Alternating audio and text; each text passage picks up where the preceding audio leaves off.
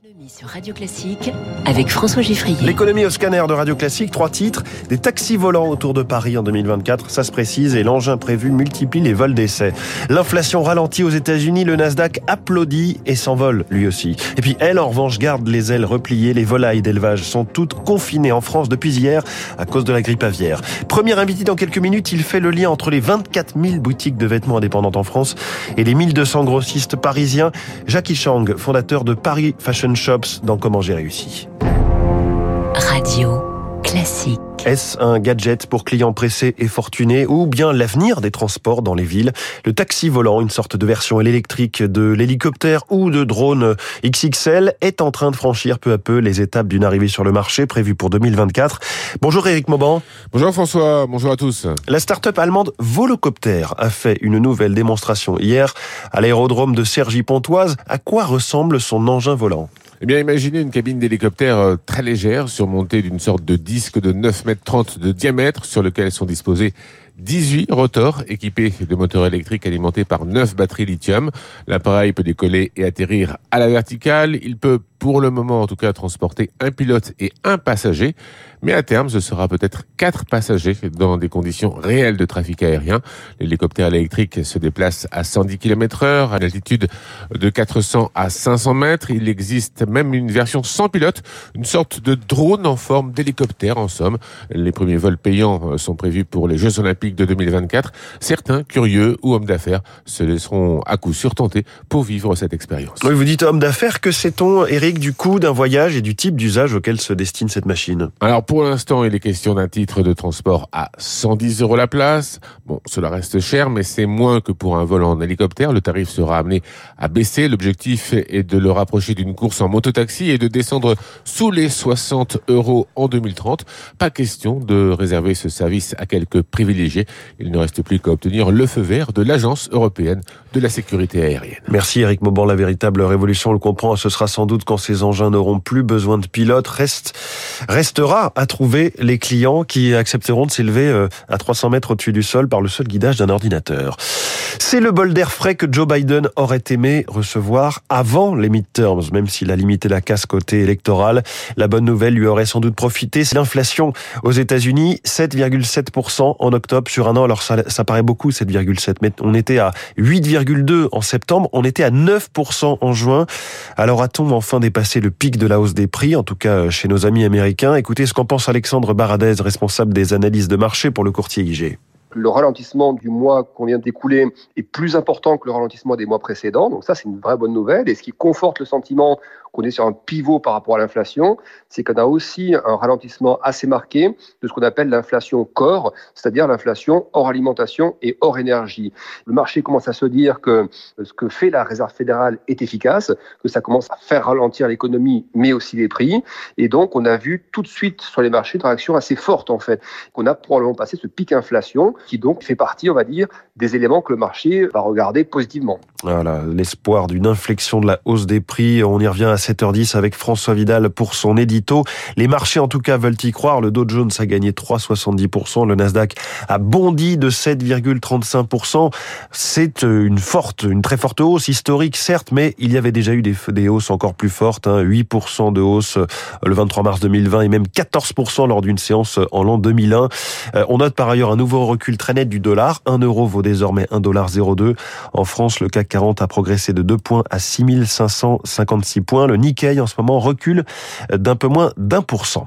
Engie, de son côté, a gagné 4% hier en bourse avec d'excellents résultats financiers. C'était attendu, mais surtout des objectifs annuels relevés pour 2022. Tout cela porté par la flambée des prix de l'énergie. La direction d'Engie affiche également sa confiance dans sa capacité euh, à gérer l'approvisionnement en gaz pour l'hiver prochain, l'hiver 2023-2024 ce qui ne fait pas consensus hein, parmi les experts comme Pierre-Louis Brenac, associé chez SIA Partners et spécialiste du secteur de l'énergie. On peut se montrer confiant euh, moyennement. Tout va se jouer sur les marchés de gros euh, du gaz liquéfié. Ça se joue pas là aujourd'hui. Ça commence aujourd'hui et ça va durer euh, les 8-9 prochains mois. Il y a un vrai souci, hein, c'est qu'en fait, euh, on n'en parle pas suffisamment, mais c'est que on a une destruction de la demande. C'est-à-dire que quand une commodité comme le gaz, et c'est vrai aussi pour l'électricité, est hors de prix, est très cher en Europe, les industriels réduisent leur demande et puis ils réduisent tellement leur demande qu'à la fin ils finissent par fermer des usines. Et l'année prochaine, ils seront même pas là pour demander du gaz ou de l'électricité. Ça, c'est un vrai problème parce que derrière, c'est des sujets d'emploi euh, au niveau français. Voilà, Engie qui bondit tout de même en bourse de 4%. En revanche, euh, très très mauvaise séance, euh, même séance déplorable pour Téléperformance. Le géant français des centres d'appel a perdu plus de 30% hier à la bourse de Paris après l'annonce d'une enquête pour de possibles violations du droit du travail en Colombie, qui est son troisième pays d'implantation. Téléperformance affirme n'avoir reçu de son côté hein, aucune notification officielle de la part du gouvernement Il est 6h42, encore une année qui s'annonce annonce très compliquée pour la filière volaille française après les 21 millions de bêtes abattues en un an. Le spectre de la grippe aviaire est totalement de retour et a conduit les autorités à ordonner le confinement de toutes les volailles d'élevage à Zaïs-Peronin. Élever les animaux en extérieur, ça fait partie de l'ADN de la filière du foie gras, défend Marie-Pierre P., la directrice du CIFOG, l'interprofessionnel qui rassemble les producteurs.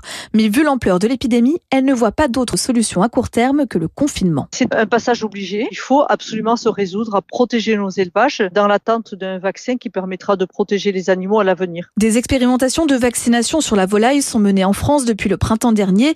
Et parmi les autres solutions envisagées, Marie-Pierre P. voit un espoir dans ce qu'elle appelle la synchronisation d'un vide sanitaire. Il s'agit finalement d'avoir euh, le maximum de bâtiments qui ne soient pas en fonctionnement pendant la période où le risque d'introduction du virus est maximal, c'est-à-dire euh, à peu près autour du 15 décembre. Mais pour Sylvie Collat, éleveuse et porte-parole de la Confédération paysanne du Gers, il faut aller plus loin en s'attaquant à la source du problème. La cause, c'est un modèle de production intensif et on a atteint la limite de faire travailler, si je puis dire, le vivant que sont les animaux pour nos besoins de productivité à bas coût. Il faut vraiment repenser le modèle d'élevage, baisser la densité, le transport des animaux qui favorise la circulation du virus, évidemment. L'éleveuse est inquiète pour l'avenir de la filière. Rien que dans son département, en deux ans, elle a vu 20 à 30% des petits producteurs jeter l'éponge. Azaïs Perronin pour Radio Classique. Alors que s'est ouvert hier le salon du Made in France, la répression des fraudes relève 15 d'infractions après une enquête nationale auprès d'un millier d'entreprises. Alors attention aux arnaques.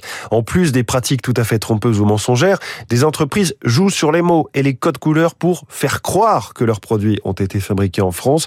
Stratégie marketing qui porte désormais un nom, c'est le franco-lavage. C'est ce que nous explique Amandine S, présidente de la Fédération indépendante du Made in France. Les marques qui font du franco-lavage ne peuvent pas marquer Made in France, donc en fait elles vont utiliser tout un autre tas de vocables pour réussir à faire passer pour français ce qui n'est pas. on va mettre numéro un en France ou euh, des drapeaux, des hexagones, des petits coques. Par exemple, entreprise française que l'on voit sur certains euh, produits, ça ne veut pas du tout dire que euh, l'entreprise fabrique en France. Ça veut juste dire que l'entreprise a éventuellement son siège social en France. On a été capable de calculer qu'un certain chiffre d'affaires de ces entreprises était euh, indûment gagné parce qu'elles se faisaient passer pour françaises. On estime que le, manque à gagner, c'est de 4,5 milliards d'euros par an pour les fabricants français. Voilà, on connaissait le greenwashing s'agissant d'écologie ou le social washing quand on parle des pratiques sociales supposément vertueuses d'une entreprise. Place donc au French washing, le franco-lavage. À propos de Made in France, près de trois ans après le début de la crise Covid, les fabricants français de masques sont à nouveau à la peine puisque la Chine est toujours privilégiée dans les commandes de gros, malgré les promesses d'Emmanuel Macron euh, en mars 2020. Faute de commandes, des usines fermes chez nous. Christian Curel, le président de la société Prisma, réclame des sanctions contre les établissements publics qui ne respectent pas la clause de préférence européenne. Si on a décidé qu'il fallait relocaliser de la fabrication de masques, il faut que les acheteurs publics achètent des masques français. Il faut obliger les acheteurs publics et dire que si jamais les gens ne suivent pas ces recommandations d'achat, il faut les sanctionner financièrement. Je dois dire quand même que les privés jouent presque plus le jeu que les acheteurs publics. Si on prend hors santé, on a 84% qui achètent des masques d'importation. Et en santé, c'est pas beaucoup mieux. C'est un tiers des hôpitaux qui ont la clause de préférence européenne. Les hôpitaux font un peu plus attention à la qualité des masques, donc euh, il y a un peu plus de Français, mais la quasi-totalité vient Le risque, c'est que de toute façon, on aura d'autres pandémies. Et le jour où la pandémie touche la Chine et qu'ils ferment leurs portes, on n'a plus de masques, comme en 2020.